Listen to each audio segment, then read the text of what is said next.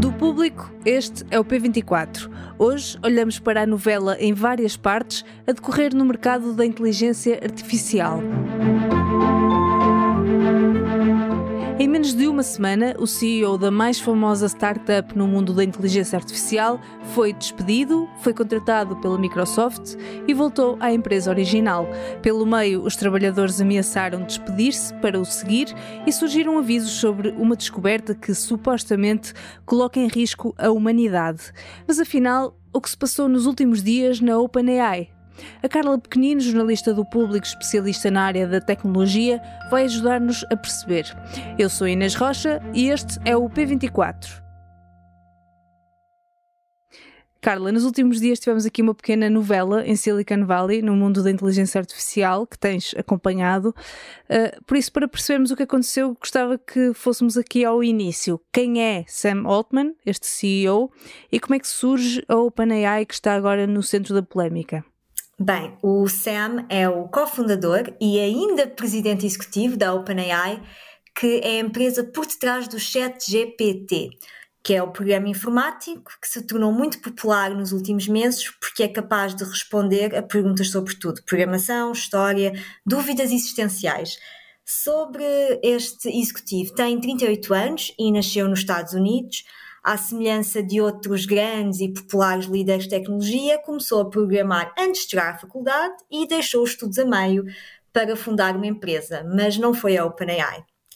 A primeira tentativa dele foi a Loopt, que era uma app que permitia partilhar a localização das pessoas. Não funcionou e meses mais tarde ele basicamente começou a trabalhar na Y Combinator.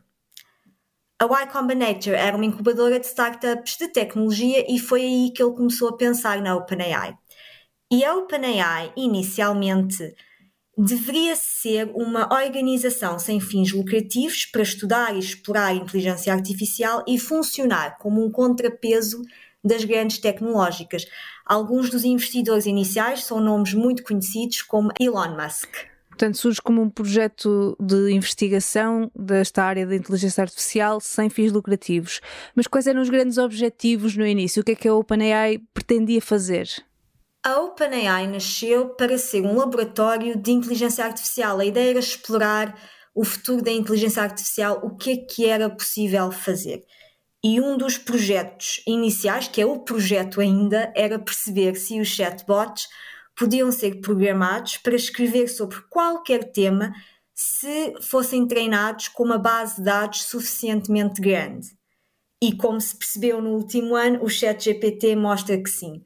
Mas até lá chegar foram desenvolvidos e lançados vários modelos que não eram tão bons, mas o objetivo sempre foi esse, foi descobrir se a inteligência artificial poderia ser treinada para responder e ajudar sobre qualquer tema. Mas isto depois torna-se um negócio. Esta entidade sem fins lucrativos acaba por se transformar numa empresa. Como é que isto aconteceu? A OpenAI continua, só que deixa de ser um laboratório sem fins lucrativos e passa a ser uma empresa financiada com capital de risco. E isto acontece porque Sam Altman tinha este objetivo, e ele percebe rapidamente que um laboratório de inteligência artificial que estuda, que trabalha, que lida com estes temas precisa de mais capital. E é então feita esta mudança. No entanto, o objetivo não mudou. A OpenAI ia continuar a ser um contrapeso das grandes empresas, só que precisava de capital de risco. Tanto que o conselho de administração inicial do laboratório sem fins lucrativos continuou a ser o conselho de administração da empresa mas é aqui que entram grandes players do mercado, nomeadamente a Microsoft. Sim, a Microsoft foi uma das grandes investidoras desde cedo na OpenAI e fê-lo porque a inteligência artificial é uma área que interessa muito à Microsoft e a inovação é mais rápida numa startup, portanto acabava por ser benéfico. A OpenAI beneficiava do capital da Microsoft, que investiu inicialmente logo mil milhões de dólares, foi o primeiro pacote de investimento da empresa, e a Microsoft beneficiava porque podia estar mais perto de investigação uh, muito rápida em inteligência artificial. Ok, entretanto sabemos que a OpenAI lançou vários produtos com um grande impacto, como o, o DALI e o ChatGPT. Vamos então ao que se passou nos últimos dias. A 17 de novembro, Altman é despedido pelo Conselho de Administração da OpenAI, vai para a Microsoft, depois volta. Como é que se passou tudo isto? Bem, ele foi despedido na sexta-feira. O público tem um, um, artigo muito detalhado por ordem cronológica que recomendo a leitura. Sim, os ouvintes podem ir ler para aprofundar mais Exato, um bocadinho. É quase uma telenovela e podem escolher o vosso episódio preferido porque aquilo tem um índice com a data. Mas, em resumo, Sam Altman foi despedido na sexta-feira. Na segunda-feira, o dia arrancou com a notícia de que ele teria sido contratado pela Microsoft, que queria continuar a apoiar a OpenAI. E Sam Altman ia basicamente liderar uma nova subsidiária da Microsoft especializada em inteligência artificial avançada. E a Microsoft, na segunda-feira, dizia que tinha emprego e lugares para todos os profissionais da OpenAI que se quisessem juntar. Porque a saída de Sam Altman, como teve pouca explicação do Conselho de Administração, foi muito contestada pelos trabalhadores que estavam muito satisfeitos com o trabalho do líder e que concordavam e que apoiavam e que estavam e que seguiam Sam Altman. Nesse mesmo dia, mais de 700 trabalhadores da OpenAI assinaram uma carta a dizer que seguiriam Sam Altman para a Microsoft se este não fosse readmitido na OpenAI e pediam que o conselho de administração fosse remodelado, porque sabiam que a Microsoft tinha lugares para eles. Um dia mais tarde, na terça-feira, na terça-feira já bem de noite e na madrugada de quarta-feira em Portugal, houve lê-se nas redes sociais que Sam Altman teria sido readmitido como presidente executivo. E há muitas celebrações nas redes sociais, sabe-se que se estão a encomendar pizzas para a equipa da OpenAI, portanto a notícia é muito celebrada online e na, na sede da, da empresa. Mas basicamente, Sam Altman volta à liderança.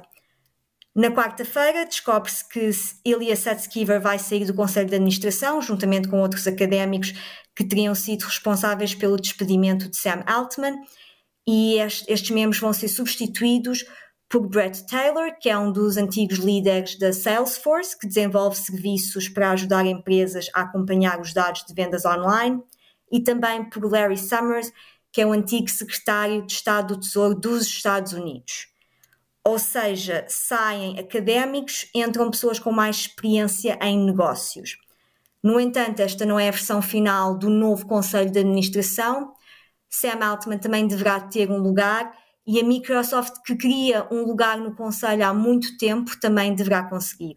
Ou seja, resumindo, temos uma organização sem fins lucrativos que se transforma numa empresa que procura lucros, mas o Conselho de Administração é exatamente o mesmo que estava na organização original sem fins lucrativos. Isto teve então algum impacto uh, nesta decisão repentina de despedir o CEO?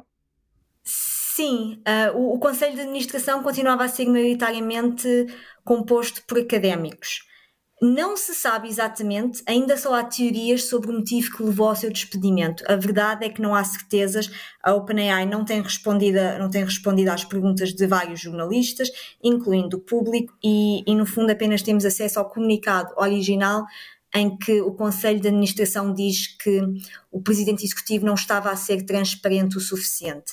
No entanto, há muitas teorias, e de acordo com o jornal norte-americano New York Times, por exemplo, a decisão foi motivada pelo cientista Ilya Sutskever, que, que cofundou a OpenAI também no início, e este cientista era simultaneamente membro do Conselho de Administração e também responsável pelo Departamento de Investigação da OpenAI. E Ilya Sutskever acreditava que a liderança não estava a dar atenção suficiente aos efeitos negativos da tecnologia que desenvolviam. Ferramentas como o ChatGPT são capazes de criar conteúdo original a partir de enormes bases de dados. E este conteúdo pode ser usado para facilitar o trabalho de muitas pessoas, mas também pode ser usado para facilitar esquemas de engenharia social, de roubo de credenciais, de roubo de dados e também de proliferação de notícias falsas. E então uma das teorias que há é que Sam Altman foi despedido porque não estava a dar atenção suficiente a estes efeitos negativos. Entretanto, na quinta-feira também surgiu uma carta aberta que teria sido enviada ao Conselho de Administração da OpenAI sobre um novo projeto da empresa, que era o projeto Q-Star, que mostrava de facto o potencial das novas descobertas de inteligência artificial na sociedade. E ainda se sabe muito pouco sobre este projeto, mas em suma a equipa acreditava que a OpenAI tinha descoberto como pôr inteligência artificial a fazer raciocínios de lógica. A versão atual dos chatbots da OpenAI e de outras empresas depende da análise de grandes quantidades de dados. Ou seja, usam probabilidade. O sistema, se lhe fazemos uma pergunta de lógica, o sistema não resolve essa, esse desafio de lógica. O sistema identifica a resposta mais provável com base em grandes quantidades de dados. E o que o Q-Star faz é põe os modelos de inteligência artificial a perceber e a resolver mesmo os problemas de lógica ao nível de alunos do ensino básico. E isto preocupa porque se esta descoberta for para a frente, pode potencialmente pôr em causa eh, o emprego de muitas pessoas em todo o mundo, de milhares, de centenas de milhares de pessoas. É neste sentido que falam de uma descoberta que coloca em risco a humanidade, é isso? Sim, têm-se feito esses títulos. O Q-Star, o que se sabe do Q-Star é que é um projeto que põe sistemas de inteligência artificial a resolver problemas de lógica. Em vez de usar grandes bases de dados para descobrir a resposta mais provável, o sistema consegue decifrar mesmo os problemas de lógica, os desafios de matemática. E isto poderá representar um grande desafio para a humanidade, porque pode levar a grandes perdas de emprego em todo o mundo. E isto levanta grandes desafios económicos. Mas se isto vai mesmo acontecer, como vai acontecer e se o Q-Store tem mesmo as capacidades que a carta aberta identifica, é algo que ainda não sabemos. Há muito pouca informação concreta neste momento. Certo. Carla, muito obrigada. Esta segunda-feira, no público, pode ler uma reportagem sobre uma nova realidade provocada pela crise habitacional. Os casos de carência habitacional estão a gerar um aumento de sinalizações de famílias nas comissões de proteção de crianças. Neste P24 estive à conversa com Carla Pequenino, jornalista de tecnologia do público. Eu sou Inês Rocha. A música do genérico é da Ana Marcos Maia. Tenham um bom dia e até amanhã.